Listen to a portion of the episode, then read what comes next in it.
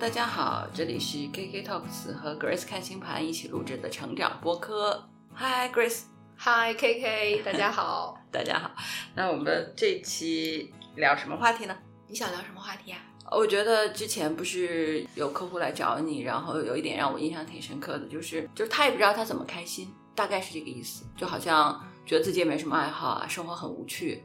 我觉得好像是一个嗯普遍的状况，你觉得呢？嗯，对，就是很多人他其实现在已经经济上比较富裕了，嗯嗯，但是他生活并不快乐，嗯，对不知道什么能让自己快乐，也没什么爱好，没什么兴趣。啊，对对对对，我其实就是就是挺想聊这个的，就是有趣好玩儿这个东西，就对很多人来说是有点是奢侈的东西，就是他也不知道自己怎么开心。你就像那天有个小姐姐吧，我记得来找你，她就是也很成功啊，是吧？薪水也不错，有孩子啊什么的。他是个专业人士，然后除了工作之外，就想不出自己能做什么。逛街吧也不是很喜欢，对对吧？然后做饭他也差着，没有那么喜欢。然后那也确实不知道，哦烘焙会，但是也不热爱。嗯，就是所以就是他会有一些就会觉得无趣，就觉得是人生和生活很无趣。对，我记得那个小姐姐，她是很热爱工作的，就是她恨不得可以把孩子送到寄宿学校去，有更多的时间让自己可以去工作。我觉得这个背后其实有可能是，就是有一种压力，他可能想提升自己，然后职位晋级，然后更多的薪水为自己做保障。本质上，我觉得还是没有安全感。是的，没有什么安全感，而且他的事业宫位里边是有主题的，像他太阳啊、什么木星啊，就是这些很重要的星体，它都落在事业宫，所以他的精力肯定是放在事业上的。所以就是，如果事业有主题的人，就真的是很热爱工作吗？会一直想着工作这件事情比别的都重要。其实我们从星盘上直接就可以看到，啊，就你的重要的星体，比如说日月。命主星，嗯，或者说那些群星落在什么宫位，你就天然的会去关注这个宫位所代表的这些事儿。啊啊，所以他就是特别关注跟事业相关的、工作相关的。对，嗯除非他什么时候退休了，他真的就不用去工作了，他才能把这个事儿过去。还有就是因为我看到他的运势嘛，就刚好是在走这个事业的运，嗯，所以呢，他在事业上面他投入，他是本命盘也有这个主题，然后他的运势也走到这儿，所以他确实就会更关注一些。啊，更关注偏啊、对。但是这个运过去了以后呢，他就会转到其他的领域里面去嗯。嗯嗯，对，所以我觉得就是这就是为什么我觉得我们就是去聊占星啊、星盘这个事情，还是希望大家互相理解，对吧？你比如这样一个人，你身边或者说，因为那小姐姐跟我们差不多大，应该是吧？嗯所以呢，那可能年轻人就会觉得说啊，我老板工作狂，对吧？老板天天在工作，他是一个。他是一个就是完全没有生活的人，或者怎么样，这里面其实就有那种价值在里面，对吧？你你会觉得说他这样过生活不值得，但是我们去聊星盘呢，聊运势，聊一个人的性格特征，也是希望帮大家去理解这些人和人是不一样的，然后走运势的那个时间点也是不一样的。对所以我们就是，所以没有第一没有必要比较。你比如你现在可能运势不是那么好，觉得有点惨，对吧？你身边这个人刚好春风得意。对吧？他运气又好，然后他可能又又又就是那种本命盘能量也很好，对不对？那你拿自己跟他比，然后你觉得你受伤害了，这个事情就完全没有必要。你可能走过这段运势，你也会好，你也会好起来，嗯对吧？所以从这个角度上说，就真的说比较这个事情没有任何的必要。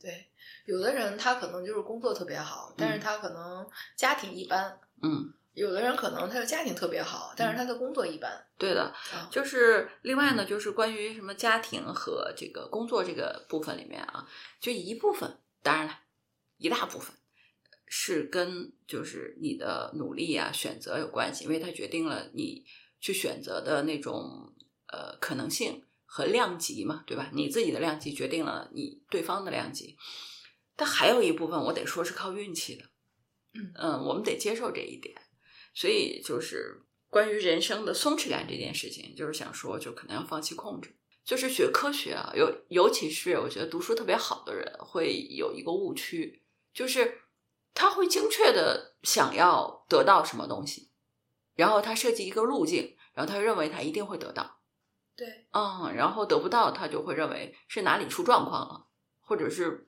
out of control 了，哦，或者是什么？其实不是，我觉得那程度上就是因为事情的发生不是以你想要的方式出现的，这很正常。对，我觉得就是稍微放松一些，这样可能就是你那个 control 没有那么强，大家都会舒服一点。比如说对于小朋友的控制啊，对于自己事业的控制啊，对于你下属的控制啊，对你老板的控制啊，你稍微 open 一点。这个我不是说就完全放弃啊，但是可能放松一些可能会更好一些。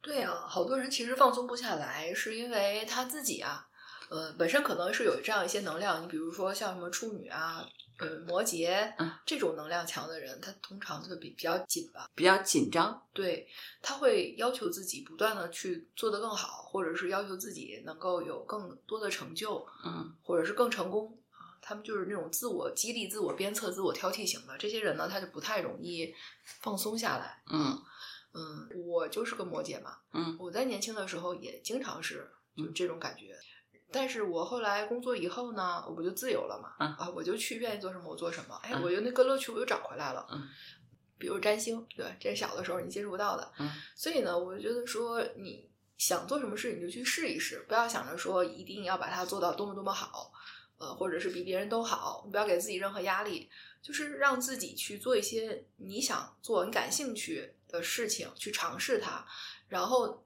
感受到乐趣，对就可以了。我和 Grace 聊过这个事儿，今天想聊这个东西，就是说想第一呢，我们聊一下就是快乐的重要性，就是感觉到愉悦这个事情对人来说有多么的重要。我觉得小朋友听到这儿肯定觉得说你们疯了吧，对不对？快乐事儿不是多了去了吧，对吧？喝奶茶、看电影、听演唱会是吧？逛街，然后买我喜欢的化妆品之类的，对不对？但其实不是，我们我和 Grace 是七零后嘛，对吧？我们是对更多的比小朋友们更年长一点的人来讲的，就像来找你的那个人，就是他在这个年龄阶段的时候，他觉得就很难找到乐趣了。怎么说呢？就是比如他很难从比如说看电影或者是逛个街这里面获得乐趣了。所以我们就是想说，首先快乐很重要这个事情，就是永远会滋养灵魂的东西，可能是快乐。你觉得呢？这一点我特别认同。嗯，就是我们一定要让自己每天过得愉快一些，嗯就是这个时间。哪怕就是很短，就那么一会儿，嗯这也很重要。然后你可以慢慢的去增加自己每天愉快的时光。哎，对就是说人活着最重要是开心嘛，嗯真的就是这句话。我是大概在三十岁的时候明白这个道理的，嗯因为我之前都是一直在。呃，努力鞭策自己，也是被周围的环境鞭策嘛。但是别人也都觉得你什么挺好的，但是你自己不快乐，自己心里是知道的。嗯然后就是在差不多土星回归的时候，嗯，就真的打内心就不考虑，就作为我自己来说，我一生最重要的是什么？根本就不是那些名啊、利啊、什么成就之类的，就是你开不开心。不然你有了那一切，你有什么意义呢？所以 TVB 的鸡汤是对的，对不对？哎，是对人生嘛，最人活着嘛，最重要是开心喽。对呀、就是最重要是开心。就是好多人他没有到那个阶段，他想不通。还有一些呢，就是比如说，嗯、小的时候人的认知没有那么高，嗯但是你不断的要经历人生，然后经历了很多的事情，你才会去想。因为小时候傻玩儿、傻开心、傻快乐，你会也开心。就是比如说什么看刷剧呀、打游戏呀，那确实也是一种快乐。但是如果说你一辈子都这样，它也就不是快乐了。因为人到了一定阶段，他必然他会精神成长，他有新的需求出来。嗯那个时段的那种快乐，他就满足不了你的心灵和精神的追求了。这就是好多人来找我看盘的原因，就是因为他们想要精神成长，他想要更高级的快乐。嗯，呃，在人生中他有其他的追求。就这事儿是这样。首先呢，就是我们大概去去问一下这个事儿。首先第一点呢，我们是觉得就是我们这一代人啊，就是还比较比较好，是因为小时候物质比较匮乏。所以成长的过程中呢，就是不断的就是有机会去满足自己的一些物质上的一些需求的东西，每次都感觉到挺快乐。可是小朋友们比我们，比如说要小一二十年的小朋友们，他们从小可能物质条件就很好，就很难体会我们那种 从呃物质很很匮乏到哎一下子有了这个东西那种物质的这种满足啊，它带来的快乐是有限的。它一旦就是满足了，可能下一次就很难再带给你这样的快乐。我们往前再说一点，就是说那什么能让你开心？这个东西啊，每个人是不一样的。对，但是为什么对男的来说，好像就打游戏这一件事儿呢？因为打游戏本来就很开心啊。是，但是他们好像我没看见，就是有什么别的我有一段时间挺沉迷游戏的，啊。就当然不是打王者荣耀那种啊，嗯就是那种小游戏啊什么的。但是我也会通宵达旦的打游戏，就为了通关，嗯打那什么炸弹人之类的这种小游戏。哦 OK，我是喜欢玩消消乐。然后我还有一段时间特别喜欢打祖玛，嗯，啊，就是祖玛，好多年前了，就是嗯就大概二十多岁的时候，嗯有一段沉迷游戏，嗯就是天天除了上班，然后就是回家打游戏所以打游戏确实挺快乐的。嗯但是那种快乐，你到一定时段呢，你就不想再玩了。嗯，对啊，所以我觉得女性的成长性更好。我很少见到女性一直沉迷游戏的，可能也有啊，但不多。至少和男性这个群体相比不多。我觉得男性大概一直满足于这种多巴胺的刺激。是因为很多游戏是给男性设计的，嗯就是他在那个里边，他能够感受到，就是我们在日常生活里边没有的很多乐趣。嗯，对，这个我同意就是游戏它是有成长性的，它是有对抗性的，嗯而你知道男性他本身他就是一个就是想让自己变得更强大的嗯，这么一个游戏满足他的幻想。对嗯，对，就跟其实看爽文一样，对对对，尤其他现实里越没有，他可能越会容易沉迷游戏。对他会愿意去在游戏里边去实现一个另外的自我，或者说他把他自己的很多没法在现实中去实现的东西投射在里边，嗯所以就沉迷这个游戏。对对对，我嗯觉得是这样子。但是这个快乐也也不那么持久，其实。它也是一种精神上的快乐，只不过就是这种快乐它会比较消耗你。嗯，多巴胺的这个类型的，对刺激类的。对，而且这个阈值它不断的提升，你下次就又要用更大的刺激性去维持这个快乐。嗯，对的，嗯，是这样。所以这个我们讨论就是怎么能让自己开心这个事儿，就是刚才说了一些了啊，就是什么大家都都知道的一些。对，其实我觉得就是可能不同星座的人可能有一些分类吧，就是去寻找自己喜欢的东西。我觉得就是你要观察自己，你到底喜欢什么东西。嗯就是之前 Grace 问过我这个问题，我仔细想了想啊，就是美剧里面吧，我其实只喜欢一类，就是律政剧。啊，当然，《老友记》不算，《老友记》是陪伴青春的一个一个东西，所以它带了某些感情在里面，也是可以随时打开去看，就对那几个人都有感情，嗯。可是抛开这个类型以外，我发现啊，就是我其实唯一能让我就是特别喜欢的剧，其实只有律政剧，就是医疗剧也还可以，就是像实习生格雷也还可以，但是其他类型的，比如说迷失为代表的迷踪剧不行，我我第一季就已经迷失了，然后还有继承，就是那种展现人性呃家族斗争就不行，黑道家族我第一集也看不下去，还有那个就是老白那个叫什么来着？绝命毒师，呃绝命毒师，就是我虽然是也学化学的，我也看不下去，就真的是不行。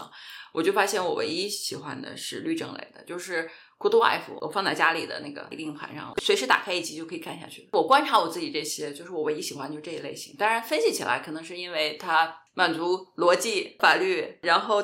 大女主最主要的就是语言之间的这种交锋和逻辑，确实是让我非常的喜欢。我之前就是参加什么辩论会之类的，大概就是喜欢这个类型的东西吧。我觉得就是你得观察你自己，你到底喜欢什么，就是人和人之间特别不一样。我也挺喜欢这律政剧的，我还给好多客户推荐过。向所有的女生安利这个剧，因为都是女主剧啊，对，就是一个女性成长，她一个美国中产家庭的女主人，嗯。然后因为老公背叛出轨，然后她重回职场，然后在职场里边去摸爬滚打，然后建立了自己的职业。对，而且很难得的是，就这个剧是个群像剧，就这里面的每一个人物都非常立体，嗯。嗯，然后他坏的那个部分，就是或者是让你觉得，因为都有反面人物嘛，就是那个部分也让你觉得啊，就是好有意思呀，也很真实，然后甚至有些地方也会让你很感动，就他这个群像刻画的非常好。比如说啊，比如说你看《The Good Wife》里面，Alicia 每次回家以后，晚上她可能会做做功课，是吧？开着电视做做功课，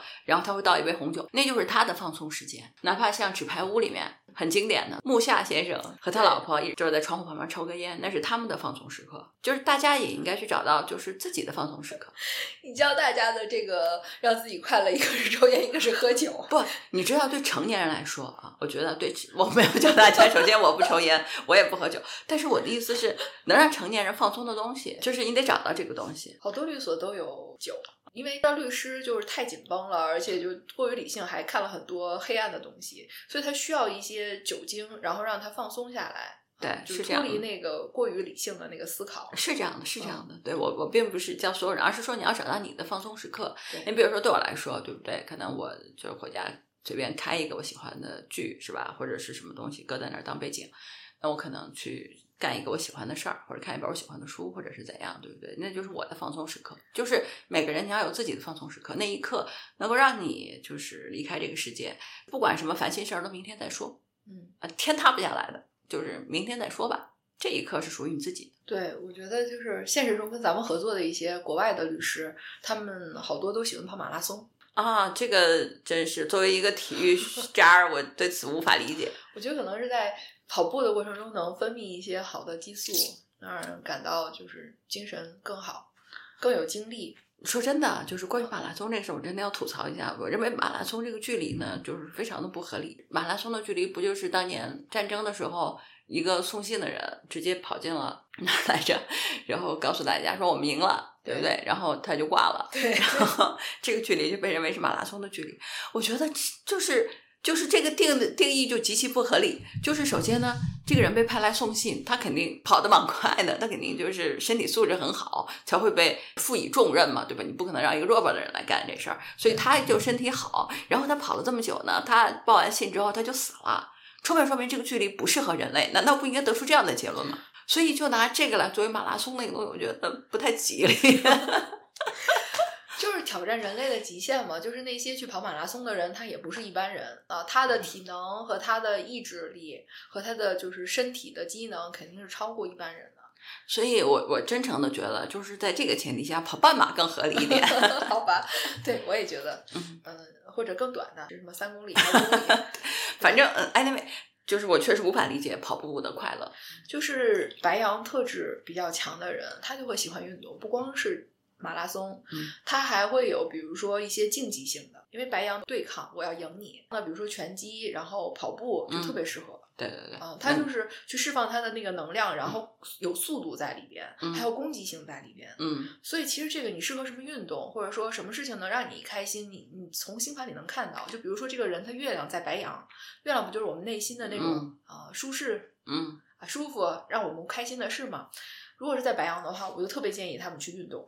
嗯嗯嗯，因为运动，比如说包括游泳这种，它消耗体能的这些事情，它都能让它这个能量得到释放，它就舒服。是开心，对，是的，哪怕就是多种体育活动，你也挑一个适合你自己的，你愿意干的事儿。对对，千万就是别为了达到目的强迫自己干，就是特别不行的事儿。对，然后就是在所有的运动里边，它也有适合它的，不适合它的。你看，如果他的星盘里边处女能量比较强，它就是技巧性的运动。哎，就比较好。嗯呃，如果说是那种就是星盘里面有双鱼能量的舞蹈，它也挺适合的，各种舞蹈都可以。是吧？嗯，哎，所以我觉得咱俩聊这个挺好的，就是帮大家去想想，就是你什么让你快乐？快乐这个东西啊，是打破对自己的束缚和封印的最重要的东西。对，就是快乐这件事，从星盘里边至少可以从三个点来看。嗯第一就是月亮，嗯，第二是第五宫，嗯第三就是月亮南焦点，嗯，这三点都能告诉你什么能让你快乐。嗯这快乐不是说你做的比别人好，或就是它不存在竞，就是比较的这个东西对，或者说你达到什么目标啊、嗯不是这个快乐，它纯粹就是让你自己感到对对对高兴，纯粹的是这么一个。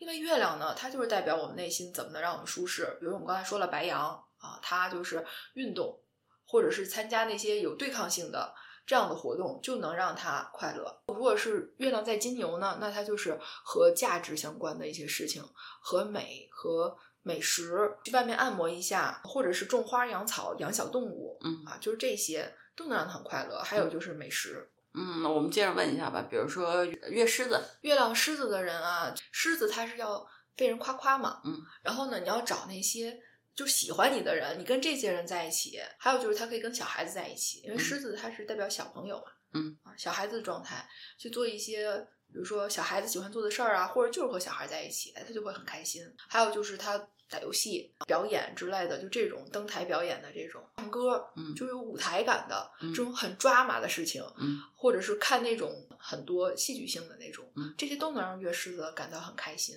，OK，月射手、月射手就是旅行啊、啊，读书啊，嗯然后去和别人聊那种海阔天空的事情啊，比如嗯来找我聊聊占星。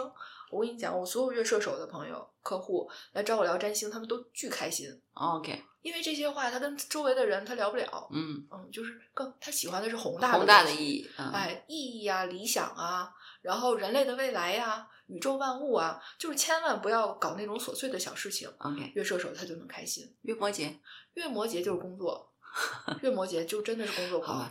就是月摩羯的小朋友们，我真的要致敬一下，就是就是我觉得世界之所以能运行，全靠你们了。是的，就总 你听听别人都在干嘛？不要嘲笑这些就是热爱工作的人。他对有的人他就是因为在工作中他感到踏实，他感到他自己内心很舒适。是是是是，我觉得就是我的我的意思就是要要尊重这个东西，对要尊重，世界全靠他们了。我觉得，嗯，难道你能指望像月双子这样的人吗？月双子很好呀，月亮双子的人就是到处去看一看、学一学、刷刷剧嗯啊，然后也不需要嗯那种很深刻的知识，不需要很长篇大论的，就是听听八卦呀，和别人聊聊天啊。月双子可太容易开心了，嗯，真的就是我觉得月双子就是小蝴蝶、花蝴蝶，就是来这个世界来看一看、玩一玩的。哦，好的，我们还有还有谁没聊到吗？月亮处女没有说啊没有说嗯对，月亮处女呢，最简单的就是整理房间，因为处女座他是喜欢整洁，他是喜欢秩序感。如果在办公室，你就把你整桌面整理整理，把你的这些办公空间整理一下；如果在家，你就收拾屋子。整理房间，弄得特别干净整洁，就是把那些衣服拿出来重新叠一下，重新归个类，把桌面上重新归个类，啊，书重新整理整理，这件事情本身就会让他特别的开心。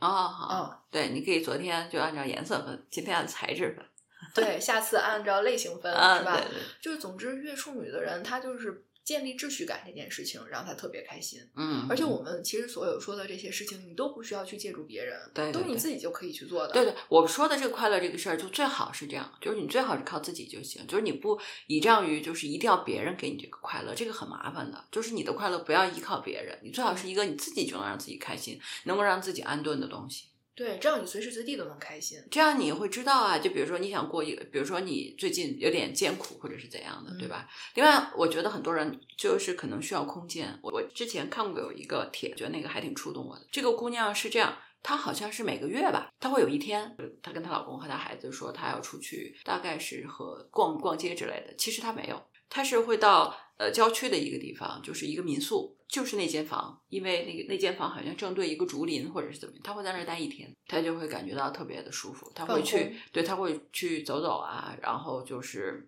然后可能在那儿吃个饭，或者是怎么样，就是他那一天就完全属于他自己，这对他来说就非常重要。我觉得这个其实挺棒的，对，有的人他就喜欢独处，比如说月水瓶儿，嗯他只要独处他就开心。嗯，他就是属于需要这种竹林或者是什么小屋，或者是一个单独的空哎间，周围对对对没有人，就他自己。对对对。哎，月水瓶要想开心，就是就是这种。对，所以就是为什么跟大家这么说这个东西，因为这个就是它会给你带来你的舒适感、松弛感、放松，体会到乐趣。对，然后这个东西是极其重要的，它会就是它会增强你的内心，它会嗯让你更坚强，对嗯，它会让你跟这个世界更有连接，它会让你觉得说这个世界还挺美好的。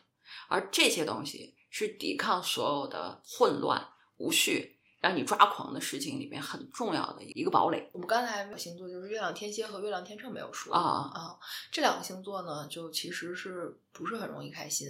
因为月亮天蝎呢，它本身是没有什么安全感，所以呢，当然你是月天蝎啊，对，我是月天蝎对蝎。，嗯，所以就是其实你可能是在阅读的时候对啊，会沉浸在你自己的世界里。我会对逻辑这个东西，就是基于逻辑的这种讨论，这个事情会挺让我着迷的。我我不能判断这是因为我太阳双子，还是因为我月天蝎。比如说律政剧里面的这种法庭辩论的这个环节里面的东西，这是兼而有之的。嗯其实我觉得月亮天蝎的人特别适合去就是钻研东西，比嗯如说搞科研的人很多是天蝎属性特别强的。对，因为他看到的是更深度的东西，而且他探究的是那最根本的本质。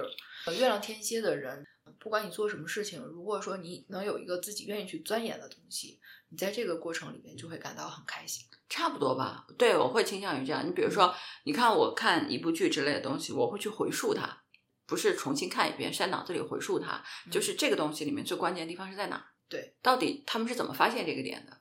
对我会去重新去想这个东西。对，嗯，其实天蝎就不浮于表面，所以天蝎的这种爱好它是比较深的。嗯比如说，我们可能月金牛，哎，吃吃个好吃的，很快就开心了。嗯月亮狮子被别人夸两句，他就很开心了。但是月亮天蝎，他的这个开心，他是要深入到很深层次的地方对的，啊。天蝎他会研究真相，所以呢，就是那些侦探、悬疑的这些剧、这些书，就特别适合月天蝎。OK，嗯啊，对的。然后月天秤呢？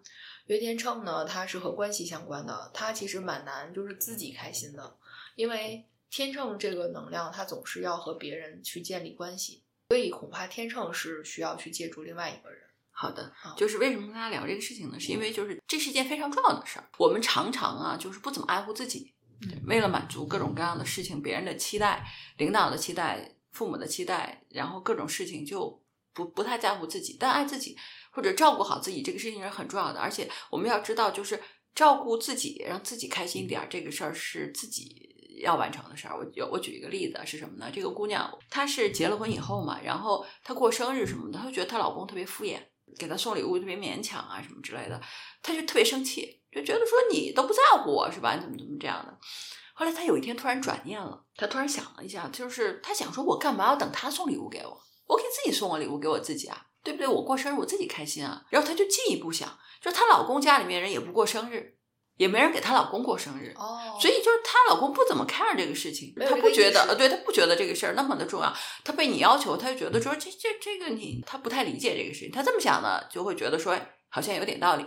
后来她过生日，她就给自己买礼物，给自己买个蛋糕。嗯，然后呢，回家之后呢，她就不要求她老公了嘛。让她老公回家吃饭的时候，她也很开心，说你看谢谢你陪我过生日啊，今天我生日我也很开心啊，是不是？谢谢你啊，陪我一起过，然后去分蛋糕什么的。哎，她老公也觉得挺好的，是吧？然后后来就变成就是愿意给她买礼物，就愿意跟她一起这样过。就是他变成愿意去参与这个事儿了，嗯所以就是要有这种具足的快乐，就是你这快乐你自己就可以快乐，然后如果别人也给你，那你不是更开心吗？嗯但是你不要把自己快不快乐这个东西依托在别人给不给你这个地方，变成因果，那你就很容易不开心了。对，所以月天秤确实不太容易开心，你得出了，你得出了这个这个结论。因为他们的内心的这个东西是要和别人发生关系，不，那到底什么样的关系能让天成开心呢？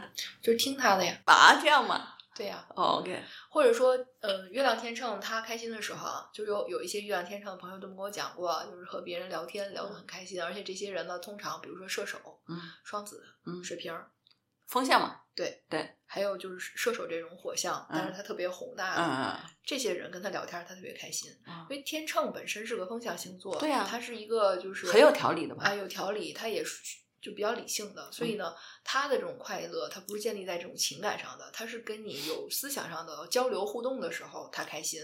但是这个呢，他就需要另外一个人跟你交流，所以呢，他们常常开心的时候，就是很让他开心的时候，适合一个能够跟他有话题可以聊的人，嗯，对，这会很开心。狮子也是这样的嗯，啊，因为狮子它是一个在群体里边，他希望别人关注他嘛，对对对，也是这样的。但是呢，就是如果说你是个月天秤的话，你还可以怎么开心呢？你就看看你的月亮南焦点，还有你的第五宫是什么。因为第五宫呢，它的这个含义呢，它就是娱乐创造，嗯就是和快乐，你自我的那种最快乐的那种感觉，就是没有那么多的束缚和压抑，我就是全然的表达我自己。因为所以第五宫。这个宫位里边啊，你看看它宫头星座是什么，公主星在哪儿，然后宫位里边落什么星，这些都是和你的快乐有关的。，OK，所以，即使是月亮天秤啊，也可以通过第五宫呢来找到你自己的快乐。嗯，还有就是月亮的南焦点，月亮南焦点呢，就是代表我们天生的那个天赋。你在这个南焦点的地方，你就能进入一个舒适区，就非常擅长这件事情。比如说，月亮双鱼的人可能擅长幻想，你告诉我，我月亮交白羊，他擅长个啥？一你你自己的运动天赋不是很强，是吧？我不是不是很强，不是很差。那可以开发一下，找到适合你的这种运动动。对，嗯因为你的那个月亮南焦点，你要看在哪个宫位。如果是在比如说一些社群宫位，比如说落在十一宫啊这种社群宫位的话，那你的运动其实不是一个自己在那儿运动，比如说跑步这种事儿就不适合你，你更适合一个就是集体运动。我能给你就是举个例子，帮你理解一下我的运动天赋有多差。就是小时候玩跳皮筋儿的时候，哪波带我，哪波先来，你明白吗？但我听你讲过，就是你小的时候很会烧树叶儿，这是个运动吗？火有关是吧？火元素，白 羊，谢谢你啊煽风。点火。OK OK，嗯好，就是我适合做烧烤，烧烤大师傅。好，可以，同同学们听见了，这是给我多么具体的建议啊！对对，对于你我是可以给很具体的啊。啊、呃，总之呢，就是说月亮白羊的，就是月亮南焦点的这个地方啊，它就是很重要的。它是很重要的，它就是你，呃，不用怎么学习，也不用怎么费力，你就能够得到舒适、安全、快乐的那个点。你做得好的地方，对你做的特别好的地方，但是你在这儿待久了，你会觉得很无聊。嗯，因为轻而易举，对，因为就这个东西对你来说就已经是习以为常了，就别人可能要学一辈子才能学会，嗯你天生就会，对对对，差不多这个意思。所以就很没有那种挑战性。嗯就是我们那个什么多巴胺也好，或者是内啡肽也好，它不都得不了，哎，它都得有点挑战。嗯但是呢，它也是让你快乐的一个源泉。嗯啊。好的，今天跟大家聊啊，想聊快乐这个事情，就是因为觉得成年人真的太不容易了，成年人真的很少去关心自己快不快乐。嗯就是把生活安排的，呃，就是稍微好一些，或者是哪怕仅仅是把生活往前推着走，就已经精疲力尽了。但实际上，快乐还是很重要的，就是得花点时间来让自己开心开心，这个可能会改变很多事情。就很多事情，比如说你做这个事情开心，你可能就就比如说打开了一些束缚。很多时候我们不去开展一些事情，是因为害怕。嗯我们有时候害怕失败，有时候害怕成功。有时候害怕给别人带来期待，有时候害怕给自己带来期待啊，实际上是有很多很多的束缚的。这不是那句话说“人虽生而自由，却无往不在枷锁之中”嘛？就是这个东西，有社会的枷锁，有家庭的枷锁，大部分都是自己给自己的枷锁。我不能去做这个，我不能去做那个，对吧？我怕别人这么看我。呃，对，我怕别人在别人眼里我会是一个什么样的人呢？对不对？我做这个失败了怎么办啊？别人嘲笑我，就是其实很多很多这样的东西，它都在内心深处。就是当你快乐的时候，你看，你看很多人，就比如说那个他去做一个什么事情，他成成了，或者是他做一个他喜欢的事儿，对不对？然后他可能增强了信心，觉得也不过如此嘛，对不对？这这个事情我也可以干的，可能他就会慢慢去尝试很多东西。所以这是非常重要的事情。束缚只会带来恐惧，而快乐会让你就是更多的打开自己和这个世界去连接起来。对，我看那个美食家蔡澜，他分享过，他说他在小时候，他妈妈给他讲，就是你呢挣到一定的工资，能够够你基本的生活就可以了，然后你其他的时间呢，你就不要去为这个工作去拼命，不要为这个赚钱去花费更多的时间，你要把那些时间用来去做一些好玩的事情，去多培养一些兴趣，这样你的人生就会丰富多彩，你就有很多的经历，特别有意思。然后他也是这样身体力行的，所以他现在上岁数了嘛，他也把这个给大家分享出来，我就觉得特别好，特别智慧，特别智慧。对就真的是啊，就是实际上这个事儿是这样子，就是我跟 Grace 也聊过这个事儿，就是现代社会给了我们非常多的压力和束缚，但其实也给了我们非常多的可能性。这些东西，其实关于探索爱好这个事儿，那很多人说我没有爱好，我们确实我们从小就读书是吧？但是实际上在现在来说的话，你可以有各种各样的爱好，网上给了你无限的可能性。比如说，我之前是看一个视频啊，一个大哥在分享，他是干嘛呢？嗯，他是每天早上五点起。这听着特别励志是吧？他说他试过好几回都失败了啊，失败了以后他就想这事儿。他说那些能早起的人啊，一定不是因为早起这事儿励志他才能早起，因为这事儿反人性，他一定是得到了好处他才能早起。所以他就改了，他改成什么呢？他最近早上起来，他学西班牙语，他一直想学西班牙语，就自己想学，一直不太行。后来呢，那个 Duolingo 就是网上那个 A P P 嘛，啊，他们现在有那种活动啊什么的，就是你跟着，比如上满多少节课就送你，你可以随时，他二十四小时的那个那个老师就可以拉一个四个四人群、五人群，这样一对一的来教，每天会有作业什么的。他觉得他特别想学西班牙语，他就每天起来去干这事儿哦啊。他说你一定就是五点，但凡能让你五点起的，肯定是一你特别乐意干的事儿，嗯或者是你特别需要干的事儿。对，啊，他说这就能让你就是得到乐趣，因为我回到刚才那个问题，我们说回到你要一个乐趣的话，他大家说我没有时间啊，我哪有什么时间培养我自己兴趣爱好呀，对吧？其实这是个好办法，我自己也觉得啊，就是个好办法。就是你有没有什么特别想学的事儿，比如说什么摄影啊，或者是哪怕你有好几部想看的电影，你想把它看完，或者是你想学个剪辑、什么插画或者之类的，总之既是你的爱好，又可能你想学的东西，你就给自己一点时间，对不对？每天就干啥？他说他每天可开心了，五点起，然后先花个十几分钟自己醒一下，喝杯水啊，出去溜达溜达，然后站在冷风里冻一下，把自己冻清醒了，然后回来他就去上他这个西班牙语的课，一个小时呃半个小时预习，一个多小时上课，然后等他把这课结束了，一看现在八点钟，整个城市刚刚醒过来，特别开心。他差不多坚持一年，当然不是每一天都会啊，也会放松一下，但是总体上来说是五点起的。对，我觉得其实爱好这个东西就是你想去做的事儿，你不要想说，哎，别人是不是觉得这个事儿很重要，或者说这个事儿是不是很有用？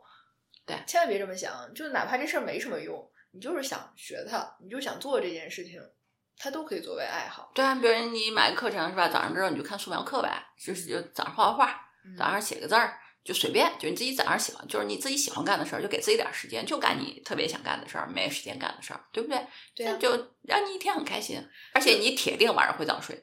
对，而且好多宝妈就是早上起来四点半五点起床，因为那时候老公孩子都还睡着呢，她也不用去做早饭，她就有一大段的时间可以做自己喜欢的事儿。这段时间又清醒，然后又安静，没有任何的干扰，对的，对的，她的的效率特别高，然后嗯她就更容易沉浸在那种快乐心流之中。啊，对，是这样子的，这是给大家的建议嘛，就是去聊这个事情，是因为成年人过得太惨了。我们在一个物质和各种供给极其富足的年代里面，大家过得特别贫乏，就这个事儿真是，我前段时间有个姑娘，她来找我咨询过，就大概三个月之前，她就是那种很难受的这种状态，他就觉得人生特别不好。嗯嗯，当然他也是正好在转运，我就跟他说，他今年八月份转运，然后呢，他这段时间呢是五月份来找我看的。然后呢，他就可以做点自己喜欢的事情。他也问了，就是能做什么？我说你想做什么做什么，你不用管说这事儿花不花钱，花钱花多花少，只要你能承受啊就行。你愿意做什么就做什么。然后他就去了好多地方旅游，就这三个月。然后他还去看了好几场演唱会，然后他特别开心。后来回来要来来来跟我 update 嘛，说哎我我现在就没有什么烦恼了，Grace 老师，我真的就觉得人生打开了，就人生很美好。他就跟我说了一下他都做了些什么，其实就是你在做你这些开心的事情的时候，你就会真的发现人生其实挺好的。是这样的，是这样。然后呢，我们给大家推荐一些就是就是可可行性啊，跟大家推荐一些能让你开心的方法，是吧？我还是那句话，我们不要在物质和各种供给极其丰富的年代，把自己搞得特别贫乏，是吧？比如说，我昨天看有一个大哥写的 blog，我觉得也挺棒的。他是干嘛呢？他是买了特斯拉嘛，然后开的挺开心的。然后呢，他好像在武汉什么的，因为特斯拉电动车它前面有空间，整个车的空间很大。他觉得开车到一个特别好的地方，骑骑车这个事儿特别好，他就说服他老婆，两个人买了个自行车，然后搁在特斯拉里，然后就开车开到风景秀丽的，好像东湖吧，哦开到东湖，停在那儿以后，俩人骑自行车去那个啥，去环湖去，哦，听着是不是就挺开心的？开心。然后呢，对，然后他把他他特斯拉呢连到了家里的那个硬盘上，嗯、这样可以一边露营一边看剧。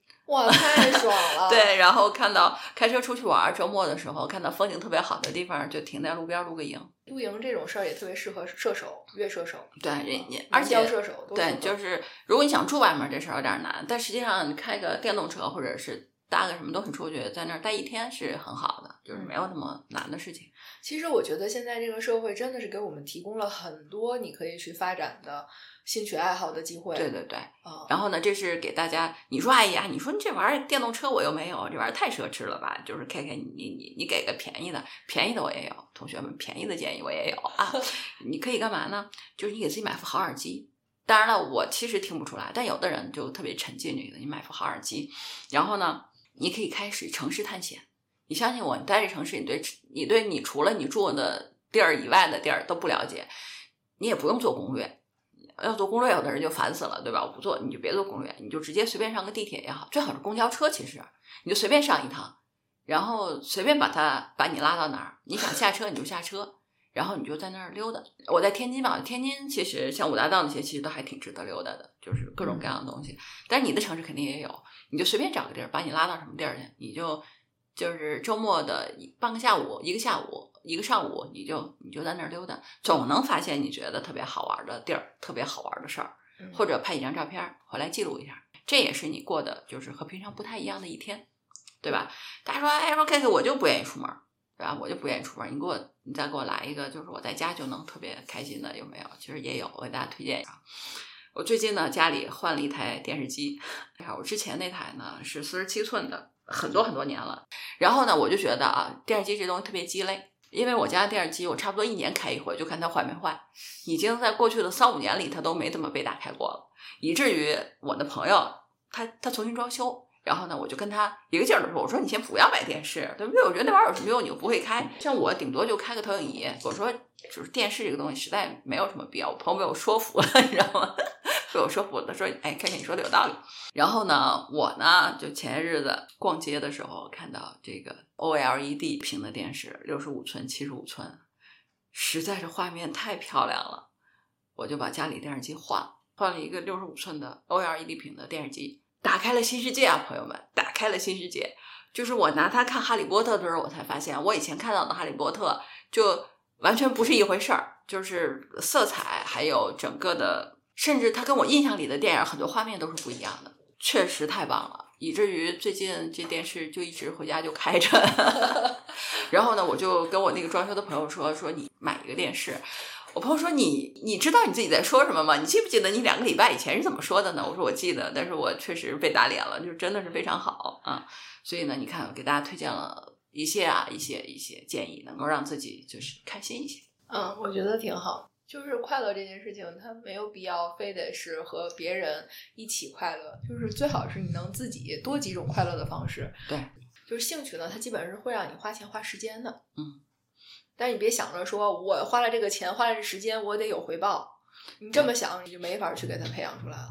是这样的，就是无用啊！大家体会无用这个事儿，无用这个事儿是非常，我觉得特别好的一个东西。无用之美，这么说吧，就是虽然这个例子可能我不太知道适不适合，就是当年啊，就庄子，大家都知道庄子是嗯比较随性的人。然后呢，就有人说一个木材，就是朽木，说这个朽木不可雕啊，对不对？没有用，搁在这儿。庄子说：“对，说那个好的都被砍了，拿去当栋梁了。这个朽木搁在这儿一千年，就过得好着呢。就大概是这个意思，就是有用有有用的好，没有用有没有用的好。就是你快乐这个事儿，追求的就是这种啊，没有什么用，我很开心，就这个东西，就是千金难买我高兴。对对对对。”你不是说过吗？钱钱就是花花绿绿的纸，那如果能买到快乐，它就很值得吗？对，哎，我这话说的好有智慧，这话是真的是我自己说的。对，这是十多年前你说的，我一直记到现在。对了，因为我在听了那句话以后呢，我就花了很多的钱去学占星，真是买到了很多的快乐。然后我还去学过工业设计，嗯，对，嗯，然后还学过一些国外的好多的课程，嗯。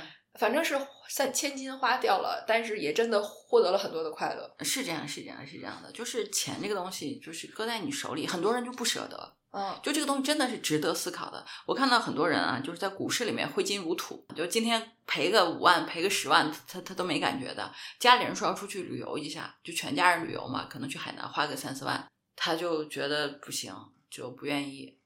当然跟他赔钱也有关系啊，但是我就说同样的这个东西。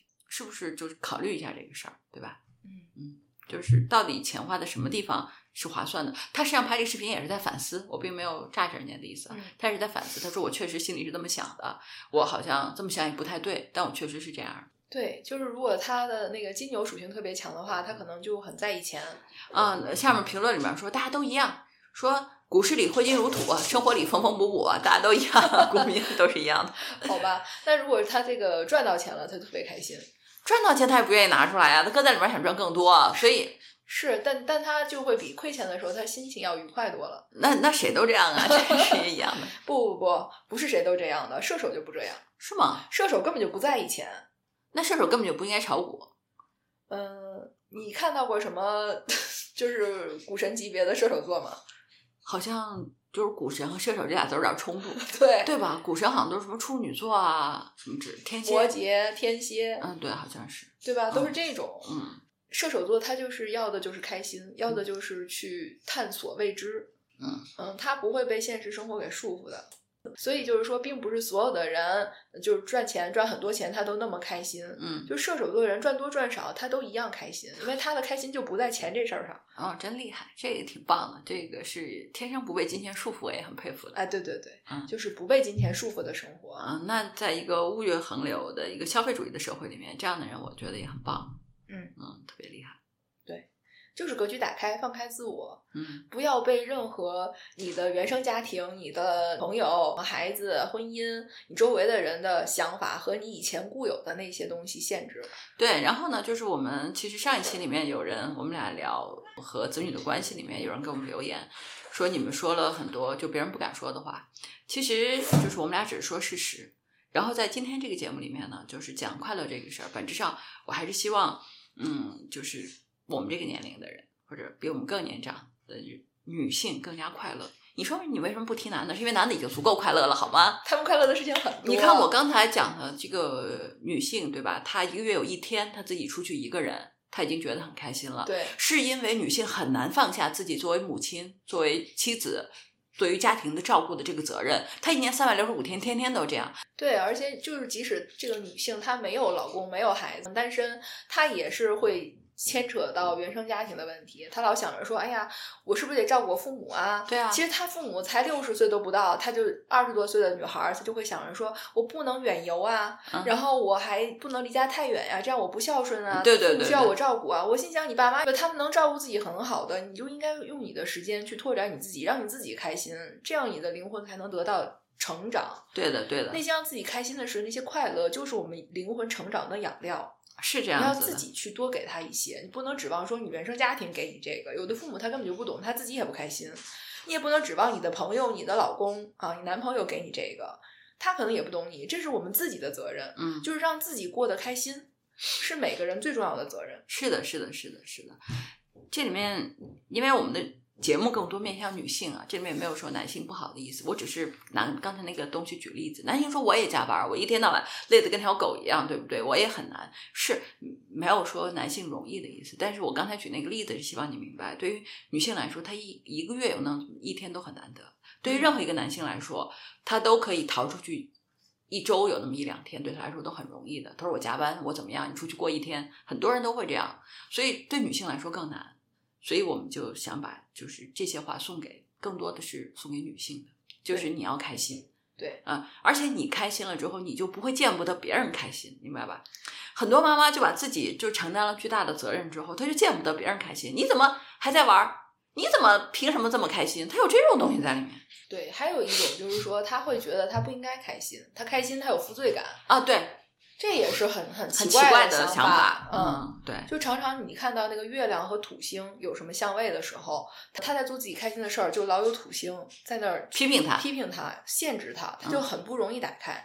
所以就是我看到那月土的这种盘的时候，我就会跟他说：“你不要被那些声音限制，嗯你得自己打开它。就是你可能开始的时候比别人多一些束缚，就是那个土星给你了一些框框，嗯但是你要自己把它打开，嗯，你要提升认知，知道这些东西它其实不重要，开心最重要。对，然后慢慢慢慢的就改变了。嗯，生而为人，我们都应该去开心。开心这件事情不代表你不孝顺，也不代表你剥夺了别人的快乐，也不代表说你就堕落了。也不代表你就是放弃了自己的责任。对，反而是一个让你更好的去成长，让你更快的去成长，你更自由，更享受这个人生。对的，就是所以就是从这个角度来说，真的，因为我觉得就是去追求快乐的人，就真的是挺少的。嗯，我们就要向蔡澜学习，天天的开开心心的做点事儿，对的，对的，对的然后挣点钱，然后就去各种各样的让自己开心的事情去做。是这样，是这样，是这样的，就是就真的是，嗯，探索各种各样的可能性，然后让自己开心。在这个过程中，其实你会收获很多的和这个世界的连接。对，嗯，然后会更有那种呃人生人间值得的感觉。是的嗯，就包括其实我们选择的工作，你也尽量去选择那些能让你开心的工作，对或者说在工作里边有让你开心的部分多一些的对这样的工作，那你每天就是为他付出的这十个小时啊，或者几个小时，你就会感觉很舒服对的。嗯。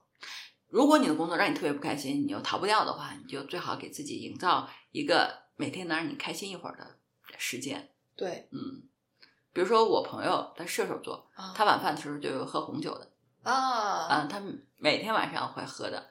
我觉得这大概就是他自己的放松时光。对，嗯，就是你要去找你自己做什么事情开心，然后就是鼓励自己去做这件事情。啊，对对，我嗯，Grace 有个朋友是，他会带着红酒去电影院的。对，嗯，他会自己偷摸的带红酒去电影院，然后一边看电影一边喝红酒，也很棒，对不对？对，然后我就效仿了一次，我那次去看《沙丘》，啊哈呃，第一部，嗯然后我就带着红酒去的，啊，然后跟不带有什么区别吗？哎，确实挺不一样的。啊，就是我周围的人都在看我，然后就投来了羡慕的感受，因为黑洞洞的，我不知道他们目光是怎么样的，但是我觉得他们看了我以后就没有价值和批评，他们就是很多羡慕的感觉在向我涌来。啊，啊我觉得这挺棒的，这真的挺棒但我不知道电影院让不让带啊？啊！所以我们不是告诉大家偷摸带吗？啊，对对对，哎，反正就是挺好的。嗯，就是所以你看，你身边有很多有趣的人，然后你就能知道哦，他还可以这样，我下次试试。如果你觉得挺好的，那你也可以去这样做，你不就多了一个乐趣吗？是啊，是啊，是啊，是啊，对对啊，其实会，你一直记得，你会一直记得我喝红酒看的那部电影是《沙丘》，是吧？对，嗯，对，所以就是给大家大家也希望大家留言啊，说你干过什么让你自己特别开心的事，哎然后对对也给大家一些借鉴。嗯对，开心很重要，真的开心特别的重要。嗯嗯，对希望大家都过得更开心一些。对，希望大家都找到能够让自己开心、放松、快乐的方式。嗯然后，这是你，这是我们基由这个东西去探索世界的触角啊。对然后，我们在这个探索的过程中，会收获一些世界给我们的反馈，就很很踏实的东西。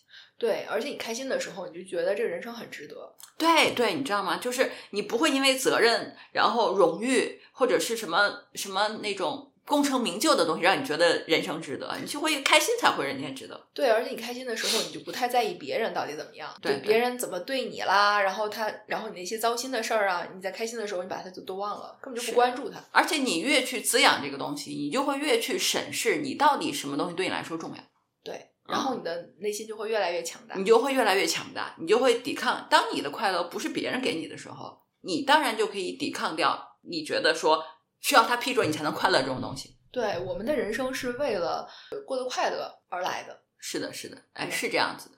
就是那个电影那个动画片儿叫《Soul》，啊，对，对吧？那个美国的迪士尼动画片儿叫《Soul》，嗯然后他不就是说嘛，人的灵魂在天上，然后他是因为积攒了很多东西，然后最重要的是那个 spark，就是你来人间，嗯你是来干嘛的？嗯那个其实就是快乐，就是你要去实现个什么东西，这个事儿它就特别重要。你不是来人间受苦的，虽然人间也是一个修行场所，但是最重要的是你那个灵魂最让你有这种闪亮点的那个东西。我觉得对就是那股快乐。对，是这样的，是这样的，就是我们被灌输了一种莫名其妙的东西，就是你不快乐，好像才是在承担责任，好像你快乐就很奇怪，就是就负罪感就有负罪感，这个东西特别奇怪，真是对我跟你讲几个我身边的朋友啊，啊就是我有两个小学同学，他们俩后来结婚了，啊就是青梅竹马。我们小学时候关系都很好，所以我们经常在一起。然后我就觉得他们的人生就过得特别不一样。这个女孩呢，她跟我一样是个摩羯座，嗯她就是那种啊，是一个特别棒的老师，然后非常敬业，嗯然后在重点学校教书。嗯然后她老公呢，其实在小学的时候学习比我们都好，就是又聪明又帅啊，这么一个男孩儿。他呢就找了一份就是工作也不错，是好像是在机场啊。啊、工作，然后他就有好多的时间，嗯。他这些时间就完全是去做他的兴趣爱好的事情，就比如钓鱼呀、啊。骑摩托呀，天天去滑雪呀，然后带着孩子出去玩儿啊，就各种各样的。就是你看他俩的朋友圈就完全不一样，就是这男孩儿朋友圈儿，他就全都是各种出去玩儿拉风，然后开着摩托就在外面很爽。然后女孩儿就是，哎，我今天又给同学们啊上了个什么课，然后我的孩子们都毕业了，我特别祝福他们，啊，就特别励志的摩羯。然后那边呢，因为她老公是个水瓶儿，嗯这两个也挺搭的，嗯而且他们俩的关系也很好，嗯嗯，也能玩一块儿去。但是呢，他们的人生就挺不一样的。这摩羯就是以工作为乐趣，然后水瓶呢就是发展各种各样的，就只要靠他自己一个人的乐趣，嗯就非常好。嗯，对，所以就是这个是挺好的，而且呢，因为他们都在各自的这种乐趣里边，他很开心，而而且他们都不炸着对方，不觉得说你怎么玩物丧志啊？嗯哦，对他们家养了三只猫，你知道吗？就是特别好玩。然后那个说你怎么老工作不顾家呀？其实都没有。所以呢，他们孩子也教育的很好。对，所以我觉得这种就是两个人尊重性是很重要的。嗯嗯，就是比如说他可能他去玩那个事儿，你可以去尝试一下，发现你不是特别喜欢，你可能说那你自己出去玩，对吧？我去做一个我喜欢的事儿，然后我们可以在那碰头或者怎么样，就是尽量找到两个人都能够开心的相处的方法。对，还有一个就是我以前的一个朋友啊，然后他呢也是个水瓶座，所以我觉得水瓶座的人真的很有趣。嗯中午休息的时候，他就去附近的超市买一瓶饮料，嗯，每天都不重样，嗯，他就会把超市里的所有的饮料，就是挨个的都尝喝一遍对。嗯啊，我觉得这个挺棒的。对，然后呢，他每天的早点也都不重样，在嗯不同的地方买不同的早点，而且他早上起来呢，就是在办公室吃这个早餐的时候，他会拍照，每天都不一样。嗯，哎，我觉得这也挺棒的。他花不了什么钱，因为反正你每天都要吃这个，你每天也要喝那个，对对吧？然后呢，他就把所有的东西都会尝一遍。哎，我觉得这也挺棒。哎，我觉得 Grace 的这几个朋友的实践都特别棒，这多有意思呀！嗯，也不需要花很多的钱，对啊，对啊，你就。能让自己很快乐。嗯，对，我觉得这个挺棒的，挺棒的。你看，我们给大家举了很多很多的例子来给大家参考了啊，就是建议大家都去尝试尝试。而且还有一点，就是如果有人说他这个特别安利你，然后你试了以后发现就这么回事儿，你一定要接受，你知道吧？嗯就是你就不是这款，对对你就去尝试别的，你千万不要榨汁。我发现很多人会榨汁，说别人都喜欢，我怎么就不喜欢？我肯定是一个特别无趣的人。哎呀，我这个人真是没意思，就是大家都喜欢，我就是不太喜欢。你知道，就很多人会有这种榨汁，嗯，其实就是他的那种他的爱好可能是很独特的。你记得就是写那本就是时间管理那书，啊哈哈。就是忘了，就叫刘比歇夫。啊，对，就是比歇夫刚才不是说了吗？你刚才说喜欢昆虫那个，我就说是他了，处女座。对他的一生就是积累了好多的那个作品嘛，就是他的研究，他的爱好全都是很小众的，嗯，都是不需要就是跟大家就一起去发展的这种爱好。但是他的人生过得无比充实。对，是嗯我的意思就是，你千万不要榨着自己。就比如说别人都喜欢的事儿，你去尝试了一下，发现不行。比如说喝酒这个事儿，我就不行，啊，啊就是不太行。然后呢，然后你就你就你就试试别的，你不要觉得别人都行，你你不行，这是个问题。你比如说 KTV 这种东西，我就不行，嗯因为我就就确实不行，那个氛围我也差着，是我也不会唱歌，所以就真的是每次如果有人说去唱 K 这个事情，对我来说就是个负担。嗯，对我中学的时候有个女同学，那我初中同学啊，嗯她呢就是最喜欢的就是看星星，她就跟我说，哎，天上的星星怎么怎么样，哎，没想到现在我是占星师啊，啊人家后来考了南京大学天文系，嗯后来还保送了中科院，嗯然后就是一直读，然后她毕业以后就真的跑到那个山里的那种天文台去看星星，天天看，对呀、可开心了。对，所以就是这个东西，就是每个人的，你得诚实的面对你自己，到底什么东西能让你开心这个事儿。别人一万个人给你安利，你不开心就算了。比如演唱会这个事儿，就比如是我朋友圈里很多朋友去听演唱会这事儿，我真是不行。嗯，嗯，就是这确实不在我的选项内。我也不太行，就是嗯九十年代不是那四大天王特别流行吗，最近他们都在，不是不光是那个了，最近不都是吗？什么周杰伦都爱看演唱会啊。就是我就没有这种想法，说我要去买票去看去。对，当时我们同学可热情了，就是就是像四大天王来开演唱会的时候，他们就场场不落的，就嗯那种。还有的同学去看那个什么工体，那嗯时候北京国安不是特别火嘛，嗯就男同学高中的时候都跑去看那个球赛，啊、然后回来以后就回来就就聊那个比赛什么的啊，我也都没去过，就是大家的点不嗯，大家点不一样，不一样是这个东西。对对对所以呢，就是建议大家多尝多去尝试，找到适合你的。对，还有就是说你在不同的人生阶段，你的爱好也不一样。对对对，就是如果一个一个爱好你能一直坚持到很多年，当然很好。就比如说我占星已经好多年了，是吧？我觉得挺好的。但是如果说你只是这个阶段的爱好，你过了这阶段你不想了，也很也很也很正正常。就像有的女孩，她可能现在就是想去研究穿搭，嗯，过段时间她就想研究美妆，再过段时间她可能就想研究这个美食，然后她没有持续性，也很正常。就是你什么时候想做什么就做什么，对的，对的，那个就是你那个时候你的灵魂需要的东西，对的，对的，对吧？对你不要想着说这事儿我得持之以恒，它又不是一个工作。对对对。所以呢，就是让你快乐的事儿，我们就放松一点儿。你不需要别人批准你才能快乐。对，嗯，而且就是说，你想去找点儿乐子，呃，找点儿兴趣爱好，什么年龄都 OK。像我妈，她是七十岁才开始学书法、嗯学绘画的。她在做这件事的时候，哎，她投入进去了，她感受到乐趣了。她一写字能写好几个小时。她都七十岁了，嗯也不影响他获得快乐。是的，是的，是的，对。所以呢，就是快乐是我们理所当然的一件事情，所以我们就把它让自己开心起来，哎对吧？对就是这个是特别重要的事情。对啊，我们把它总是排在人生所有的事情的后面，是吧？排在什么什么责任啦，什么工作啦，哎呀，就各种各样的事情，所有事情的后面，那其实应该往前排一排，尽量让自己多开心一些。对的，OK，啊，这就是我们今天的节目。好的，好的，我们下期见吧，下期见。拜拜。